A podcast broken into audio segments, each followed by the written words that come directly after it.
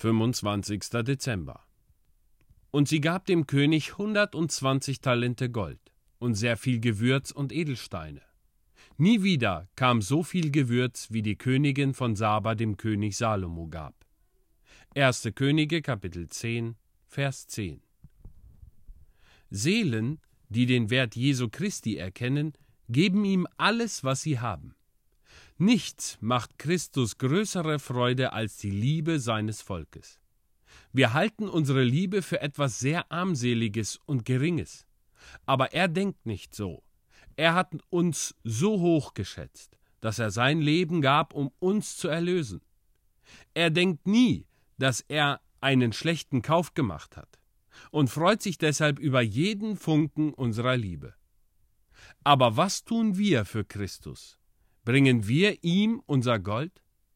Vielleicht hast du keine 120 Talente, aber bringe einfach, was du hast. Deine Gebete, dein Leben, deine Worte, die du für Christus sprichst, die Erziehung deiner Kinder, das Besuchen der Kranken, das Gewinnen der Irrenden, das Wiederbringen der Rückfälligen.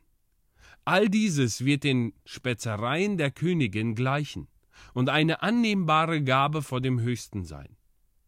Als sie dies getan hatte, machte ihr Salomo in seiner königlichen Freigebigkeit ein Geschenk. Sie verlor nichts, sie gab alles, was sie hatte. Aber dann gab ihr Salomo ebenso viel wieder. Und ich darf wohl sagen, dass der König Salomo nicht an Großmut übertroffen sein wollte. Ich sage euch, Jesus Christus wird nie euer Schuldner sein.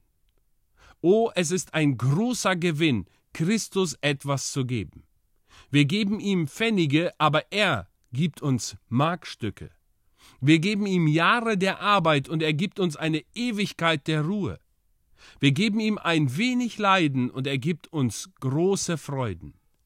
Welch großer König ist unser Heiland, der nicht will, dass die Seinen einen unerfüllten Wunsch haben, wenn dieser Wunsch gut ist. Klopfet an, und die Tür wird euch aufgetan. Tu deinen Mund weit auf, so will ich ihn füllen. Euch geschehe nach eurem Glauben. Was für köstliche Verheißungen sind denen gegeben, die mit demütigem Forschen kommen, die willig sind, erst Christus zu empfangen und dann die Segnungen, die er gibt.